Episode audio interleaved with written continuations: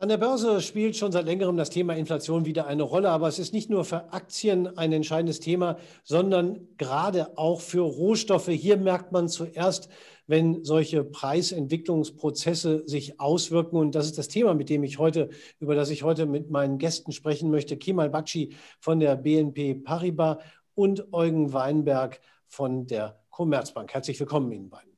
Kemal Bakci, zunächst mal, ähm, wie stark hat sich die gefühlte Inflation in den letzten Wochen und Monaten eigentlich bei den Rohstoffen ausgewirkt?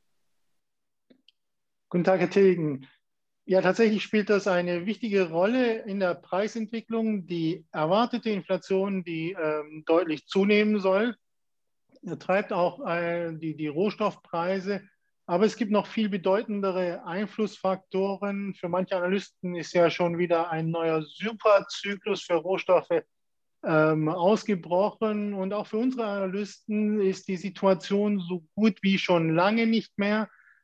Wir sehen nämlich, dass, dass wir jetzt zur Normalität zurückkehren nach der äh, Corona-Pandemie. Das ähm, signalisieren schon die ganzen Konjunkturindikatoren, die Einkaufsmanager-Indizes. Gerade für die Industrie, wo ja auch viel Rohstoff verbraucht wird, nehmen äh, deutlich zu in Europa und in äh, USA. In China hingegen haben wir schon länger sehr robustes äh, Wirtschaftswachstum. Da ist eher ähm, pausiert das Kreditwachstum im Moment eher.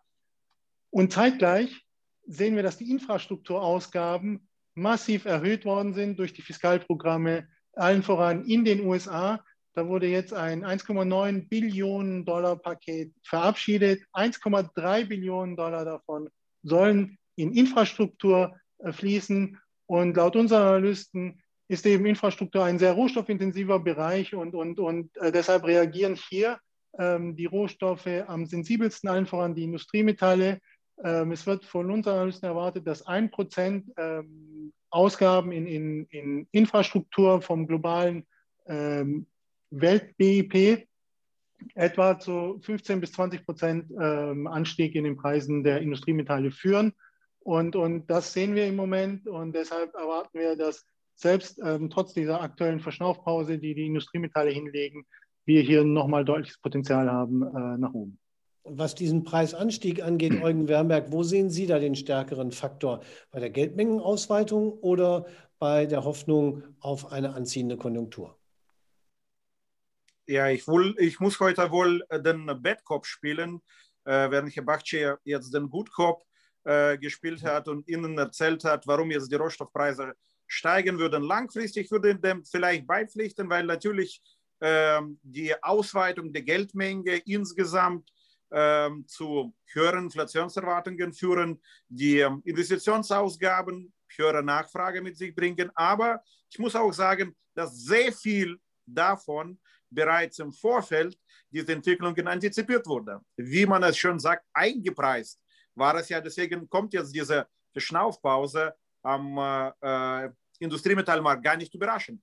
Sehr viele von diesen Entwicklungen wurden vorweggenommen. Man hat damit gerechnet. Wir werden in diesem Jahr bei fast allen Industriemetallen, fast wie im letzten Jahr mit wenigen Ausnahmen, eher Produktionsüberschüsse verzeichnen, insbesondere in Bereichen ähm, Aluminium oder Stahl. Da bleiben die Märkte überversorgt. Die Preisanstiege, die wir erlebt haben, die führen wir zum großen Teil auf die Erwartungen und auch auf die Anlage Nord der Anleger zurück, die jetzt angetrieben durch die, also eigentlich noch nie dagewesene ähm, Flut an Liquidität seitens der Zentralbanken in die Rohstoffmärkte buchstäblich reingetrieben werden. Sie haben dafür gesorgt, dass die Preise so stark äh, gestiegen sind, aber sie werden auch relativ schnell sich auch wieder verabschieden äh, aus diesen Märkten, wenn es alles nicht so kommt wie erwartet oder wenn wir jetzt die Renditen der Staatsanleihen wieder steigen, und äh, die Anleger jetzt die weitersuchen. Also ich kann mir gut vorstellen, dass wir zumindest für eine gewisse Zeit nicht jetzt nur eine kleine Verschnaufpause, sondern sogar einen Trendbruch sehen könnten, dass diese Schwäche durchaus nicht nur ein paar Tage, sondern auch ein paar Wochen oder ein paar Monate anhält. Nun sind die Industriemetalle ja ein weites Feld, die Sie beide schon angesprochen haben. Bakshi, wo sehen Sie da im Moment die interessantesten Entwicklungen? Also unsere Analysten erwarten tatsächlich die höchste Sensitivität, vor allem in Kupfer, Zinn, Zink und äh, Nickel hat natürlich Sonderkonjunktur aufgrund äh, des Shifts in Richtung Elektromobilität, wo es eine besonders wichtige Rolle bei der Batterieproduktion spielt. Aber insgesamt ähm, wird erwartet, dass alle Industriemetalle ähm, tatsächlich eher jetzt Aufwärtsmomentum weiter haben werden. Aber wir stimmen auch zu, wie Herr Weinberg äh, gerade gesagt hat. Gerade in China sehen wir eben eine Verschnaufpause auch der Konjunktur, die ja wirklich sehr robust war. Und äh, China ist eben für die Hälfte, also hat einen Marktanteil von 50 Prozent bei den meisten Industriemetallen. Ohne China gibt es quasi keinen kein entscheidenden Preisfaktor bei Industriemetallen. Und, und da sehen wir eine Verschnaufpause auch der, der Konjunktur. Das haben die Einkaufsmanager-Indizes jetzt gezeigt. Insgesamt ist unsere Trenderwartung aber weiterhin positiv. Unsere Analysten glauben, dass wir in diesem Jahr noch ein Aufwärtspotenzial bei den Industriemetallen von 25 bis 30 Prozent erwarten dürfen. Sie sehen zwar, dass die Lagerbestände zulegen, ähm, aber Sie gehen davon aus, dass, dass die Nachfrage diesen, diesen Anstieg überkompensieren dürfte und sehen auch ähm, eben, dass die erwartete Inflation eingepreist ist. Unsere Analysten aber erwarten eben, dass die Unternehmensgewinne äh, noch deutlicher äh, zunehmen werden in der Konjunkturerholung als vom Markt eingepreist und, und dass insgesamt die Industrienachfrage nochmal stärker zunehmen wird. Und, und das, das spricht eher für, für, ähm, dafür, dass, der, dass die Preise gestützt bleiben, auch wenn wir jetzt eben einen äh, Rücksetzer in den nächsten Wochen oder Monaten sehen können ähm, ist die Erwartung mittel- bis langfristig ähm, erstmal nach oben. Ja. Ja, Sie haben recht, Eugen Weinberg. Äh, Kemal Bakci ist äh, der Good Cop, der es nach wie vor optimistisch sieht. Äh, genannt hat er vorhin Kupfer, Zinn und Zink, äh, wenn ich es richtig in Erinnerung habe. Mhm. Ähm, sind das auch für Sie, Eugen Weinberg, die im Moment interessantesten Industriemetalle? Oder? Ja, sicherlich. Also Kupfer oder Nickel werden langfristig sehr stark auch von der Elektromobilität profitieren. Insbesondere Nickel dessen Preis jetzt binnen nur einer Woche um 20 Prozent eingebrochen ist.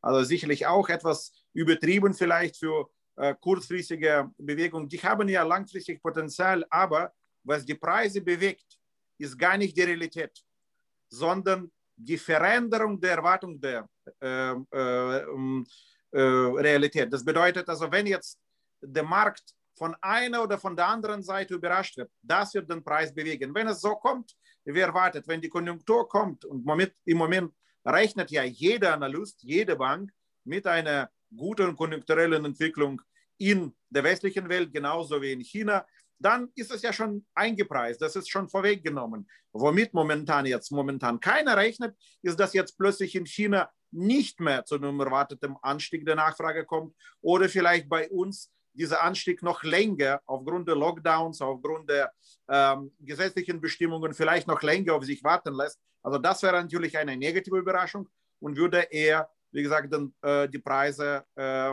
ja nach unten drücken. Aber mit wenigen Ausnahmen, mit wenigen Ausnahmen sehe ich ja durchaus Potenzial für kurzfristige Korrektur bei den Industriemetallen. Langfristig bin ich dabei. Also ich sehe insbesondere im Bereich Nickel, äh, dessen Nachfrage in der Zukunft zu mehr als der Hälfte aus dem Bereich Elektrobatterien kommen sollte, da sehe ich Potenzial. Und ähm, wechseln wir mal sozusagen den Bereich in Richtung Energie, auch nicht unspannend. Wir wissen alle, es gab letztes Jahr beim Öl zumindest ganz kurzzeitig mal sogar negative Preise, was man nie für möglich gehalten hätte. Die Situation ist definitiv völlig anders. Öl hat wieder zugelegt. Ähm, befindet sich äh, Eugen Weinberg Öl da in einem äh, Zyklus, der den Preis noch weiter nach oben treiben kann? Ja, die Erwartungshaltung und die Erwartungsveränderung in den vergangenen Monaten führt uns vor Augen auch dieses kurzfristige Gedächtnis der Märkte. Was interessiert mich, was vor sechs, neun oder zehn Monaten der Fall gewesen ist, wobei die Preise für Öl ja sogar kurzfristig sogar negativ war. Aktuell schaut man ja auf die Preise und sagt, hm, vielleicht 70, 75, manch einer spricht sogar von 100 Dollar bereits in diesem Jahr. Ich führe diesen Anstieg tatsächlich zum einen auf eine stärkere Nachfrage zurück, tatsächlich auf die Erwartung einer stärkeren Nachfrage, wobei ein oder andere sogar eine Normalisierung bereits zum Jahresende. Das sehen wir momentan ähm, nicht. Aber ich führe es auch insbesondere auf eine sehr disziplinierte Haltung der OPEC und ihrer Alliierten, der, der sogenannten OPEC Plus Gruppe zurück, die freiwillig bis zu 10 Millionen Barrel weg vom Markt genommen hat, der Produktion. Mittlerweile haben sie einen Teil dieser Produktionskapazitäten wieder in Betrieb genommen. Also diese Enthaltung, freiwillige Kapazitätsenthaltung liegt momentan bei knapp 7 Millionen Barrel, aber das ist sehr, sehr, sehr viel. Ich gehe aber damit davon aus, dass in diesem Jahr die Produktion der OPEC peu à peu gesteigert wird und dementsprechend werden die Preise auch nicht mehr in den vergangenen Monaten nur in eine Richtung gehen, nach oben. Ich sehe auch hier durchaus Potenzial für die, äh, insbesondere für die ähm, äh, Preise für Brennöl, dass sie jetzt in Kürze im April, Mai dieses Jahres wieder unter die wichtige Marke von 60 Dollar abtauchen werden. Sehen Sie das ähnlich, Kemal Bakci? Ja, tatsächlich ähm, können unsere Analysten bei Energie und, und Edelmetallen nicht die gleiche Euphorie, Euphorie versprühen wie, wie, ähm, wie bei den Industriemetallen. Auch unsere Analysten sind der Meinung, dass wir bei Öl mittlerweile ein, ein hohes Niveau erreicht haben, wo die faire Bewertung vielleicht schon ähm, erreicht ist oder am oberen Ende ist. Äh, der Ölpreis hat ja allein seit November über 70 Prozent äh, zugelegt oder knapp 70 Prozent. Und ähm, deshalb sehen wir das auch zurückhaltend. Die aktuelle Situation ist natürlich äh, wetterbedingt ähm, durch die Raffinerien in Texas oder, oder eben ähm, auch in Russland die Produktionskapazitäten nicht deutlich ausweitbar sind. Zudem sehen wir, dass auch das Schieferöl Schwierigkeiten hat, Kapital zu bekommen, äh, weil eben äh, jetzt der Trend wieder in Richtung nachhaltige Investments äh, geht. Das heißt, ähm, Anleger weniger in diesen Bereich äh, schauen. Auf der anderen Seite haben wir jetzt Preisniveaus erreicht, wo selbst äh, das US-Schieferöl sich stabilisiert und sogar wieder leicht ähm, erholt.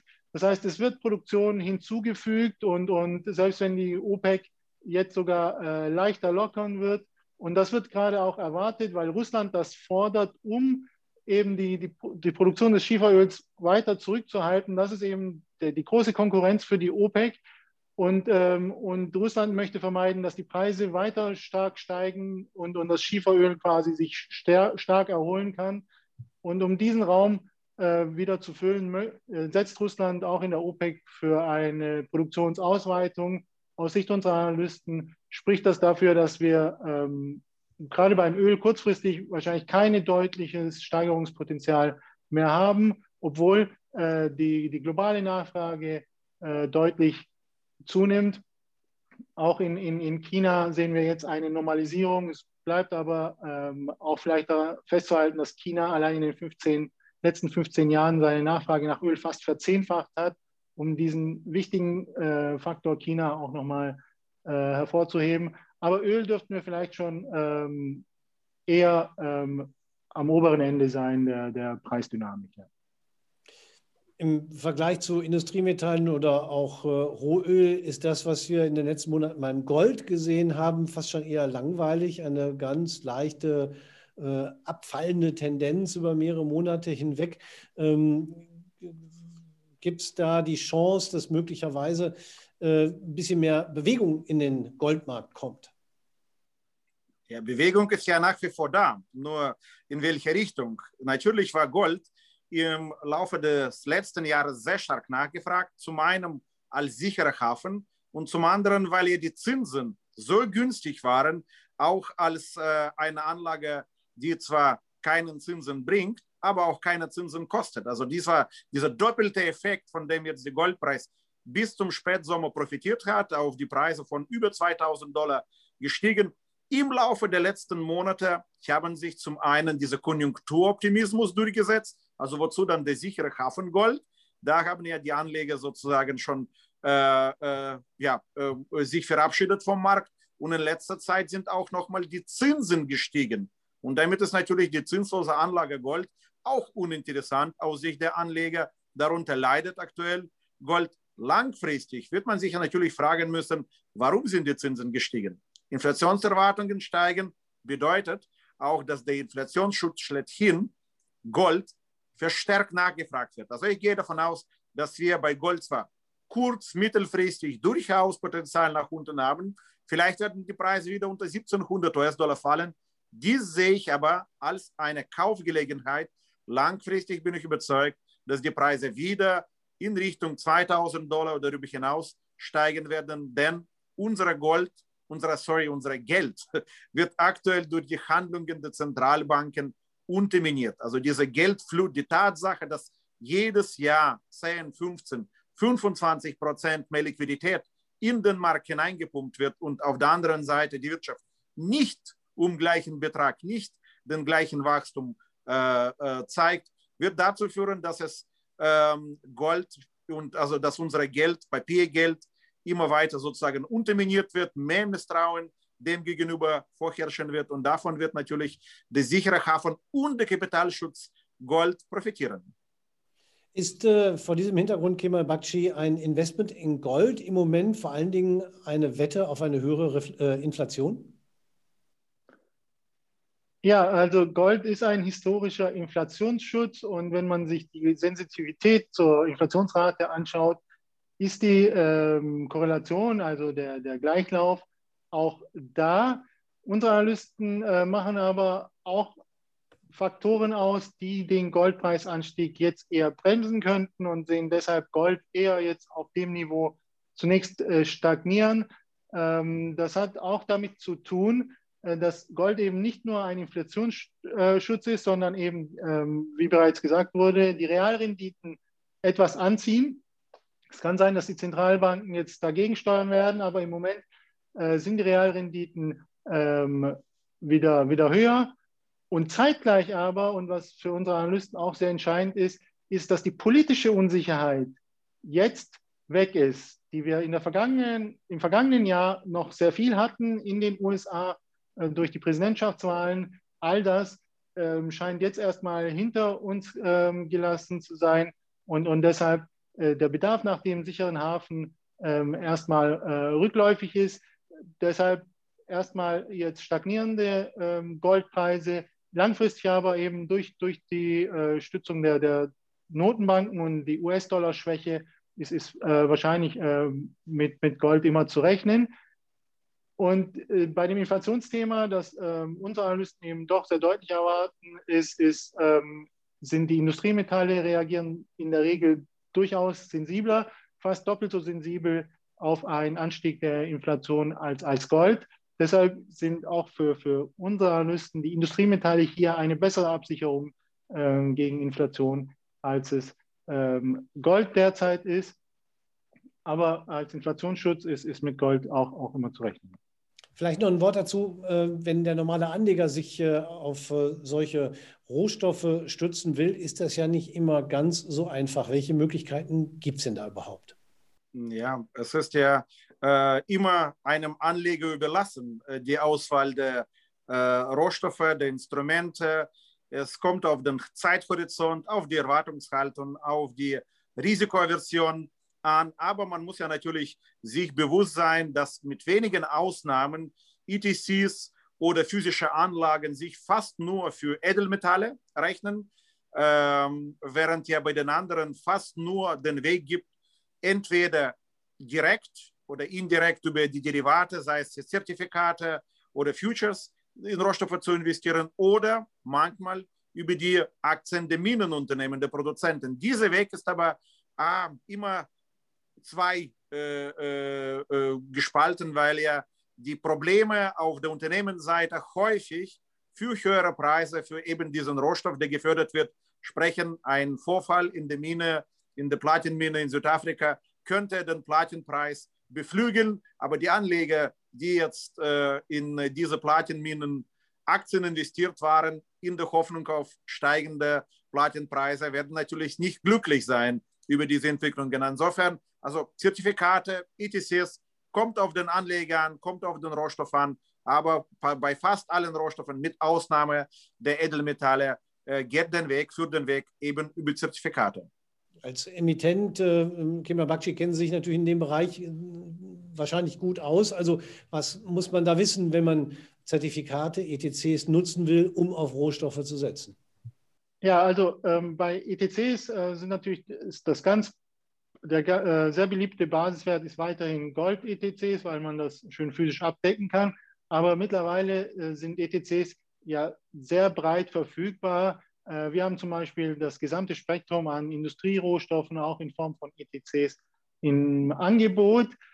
ETCs sind eine bequeme Art und Weise für den Anleger, an den zugrunde liegenden sogenannten Terminkontrakten zu partizipieren. Das heißt, ähm, die, die, der Erwerb der Rohstoffe lohnt sich physisch natürlich nicht gerade ähm, Industrierohstoffe, ähm, sondern da geht man eben über die Terminmärkte, die auch ihre Besonderheiten haben, äh, wie zum Beispiel begrenzte Laufzeit und Preisabweichungen, sogenannte Auf- und Abgelder zum, zum aktuellen Spotpreis. All diese Problematik umgehen ETCs zunächst ähm, mit einer unbegrenzten Laufzeit. Der Anleger kann also bequem zu deutschen Börsenhandelszeiten an der Börse die Produkte äh, kaufen oder verkaufen, wie er es gewohnt ist von ETFs oder von Aktien. Und zeitgleich übernimmt ähm, das ETC die Ersetzung der, der fortlaufenden Kontrakte. Und ich glaube, es ist im Moment auch eine interessante Situation gerade für die sogenannte Rolloptimierung. Das heißt, wenn man die, die typischen Aufgelder in, in, Terminkontrakten umgehen möchte, dann bietet sich ein, ein rolloptimierter ETC an, weil der eben versucht, die Kontraktpreise nochmal, äh, die Allokation zu, zu optimieren. Und derzeit haben wir die sogenannte Backwardation bei vielen äh, Rohstoffen, vielleicht auch, weil der Anstieg äh, jetzt sehr rasant war in den letzten Wochen, das heißt, bei Öl bekommen wir günstigere Kontrakte, je länger wir rausgehen in der Laufzeit. Äh, das gilt aber auch für verschiedene Industriemetalle. Und, und ähm, das kann natürlich ein, ein intelligenter Mechanismus wie ein rolloptimierter Index ähm, durchaus für sich äh, nutzen und, und hat da hier einen Vorteil gegenüber den ähm, Indizes, die eben immer nur in den nächstfälligen äh, Future oder Termin Das ist mit Sicherheit auch mit Risiken verbunden und äh, wahrscheinlich auch nicht für jeden Anleger etwas, oder? Ja, gut, dass Sie das ansprechen. Also ähm, Portfoliorisiko ist ja ein Thema für viele Anleger, weil wir jetzt sehr hohe äh, Bewertungen haben in den Märkten. Und historisch betrachtet haben Sie mit Rohstoffen eine gute Absicherung gegen Inflation aber auch einen guten Diversifikationseffekt gegenüber klassischen Anlagen wie Aktien und Anleihen. Das heißt, äh, in der klassischen Theorie wird empfohlen, äh, Rohstoffe hinzuzufügen ins Portfolio mit einem geringen Anteil, weil die, gerade Industrierohstoffe können sehr volatil sein, äh, noch volatiler als, als Aktien. Das muss man wissen. Das heißt, ähm, dass, dass wenn die Preise wieder deutlich fallen, auch der ETC-Anleger deutlich Kursverluste erleiden kann und kann aber ähm, die Rohstoffe eben als Beimischung bis zu 5% des, des Portfoliowertes durchaus zur, zur Risikodiversifizierung nutzen. Wichtig ist, dass ETCs eben auch vollständig besichert sind und der Anleger somit auch gegen den Ausfall der Emittentin äh, geschützt ist für den Anleger, der auch eine langfristige Anlage hier in Erwägung zieht. Vielleicht nochmal eine ganz grundsätzliche Frage an Eugen Weinberg äh, aus der Sicht des normalen Anlegers. Inwiefern kann es überhaupt Sinn machen, äh, sich auch mal Rohstoffe anzuschauen und vielleicht mal nicht nur auf Aktien zu gucken? Ja, man sieht natürlich auch, auch aus diesem Gespräch heraus, wie komplex, wie kompliziert teilweise die Zusammenhänge sind, dass jetzt nicht unbedingt ein Überschuss für fallende Preise sorgt oder ein Angebotsdefizit für steigende wiederum. Deswegen eignet sich der Weg direkt in jeden einzelnen Rohstoff, sei es jetzt Kupfer, Aluminium oder äh, eine bestimmte Ölsorte, nicht für jeden Anleger. Da muss man sich damit auskennen. Das ist auch keine Anlage wie eben Aktien, die man ja nach der Buy-and-Hold-Strategie halten kann über mehrere Jahre oder Jahrzehnte, sondern da muss man aufpassen, Rolloptimierung, oder Rollrendite insgesamt, was sind zugrunde liegende Kontrakte. Das heißt also, da muss man der Anleger sicherlich mehr äh, aufpassen als bei den anderen Anlagen. Diese Anlagen sind eher kurzlebiger als äh, die strategischen Aktieninvestments. Umso spannender, umso ähm, ja, höher sind die Chancen natürlich bei den Rohstoffen, die noch höhere Volatilität, höhere Schwankungen Schwankungsbreite haben als eben äh, Aktien. Aber für die allermeisten Anleger geht oder führt der Weg eben entweder in die Edelmetalle, Gold, Silber klassisch oder über breit angelegte Rohstoffindizes. Ähm, Aktien haben dann oder Minenaktien haben dann ein ganz anderes Auszahlungsprofil und Risikoprofil. Das ist, wie gesagt, jedem Anleger überlassen. Aber für die allermeisten Anleger eignet sich der Weg direkt in die Rohstoffzertifikate auf einen bestimmten Rohstoff in seltensten Fällen zu groß ist der Markt, zu viele professionelle Marktteilnehmer tümmeln sich bereits dort und dementsprechend sind die Chancen den, für den Anleger, den Markt zu überbieten, eine Outperformance zu erzielen, ist entsprechend gering. Ja, also man sollte sich das sehr genau anschauen kann vielleicht auch Rohstoffe sicherlich als äh, Beimischung nehmen, um damit äh, äh, auszunutzen, dass die Korrelation mit Aktien eben nicht so hoch ist, um auch ein gewisses Gegengewicht zu haben. Vielleicht auch eine Motivation vieler Anleger. Auf jeden Fall Grund genug für uns mal heute auf den wirklich sehr vielfältigen Markt der Rohstoffe zu schauen. Ich bedanke mich für das Gespräch. Die Zeit ist leider schon rum. Ähm, Kema Bakci von der BNP Paribas in Frankfurt, vielen Dank und Eugen Weinberg bei der Commerzbank ebenfalls in Frankfurt. Vielen Dank.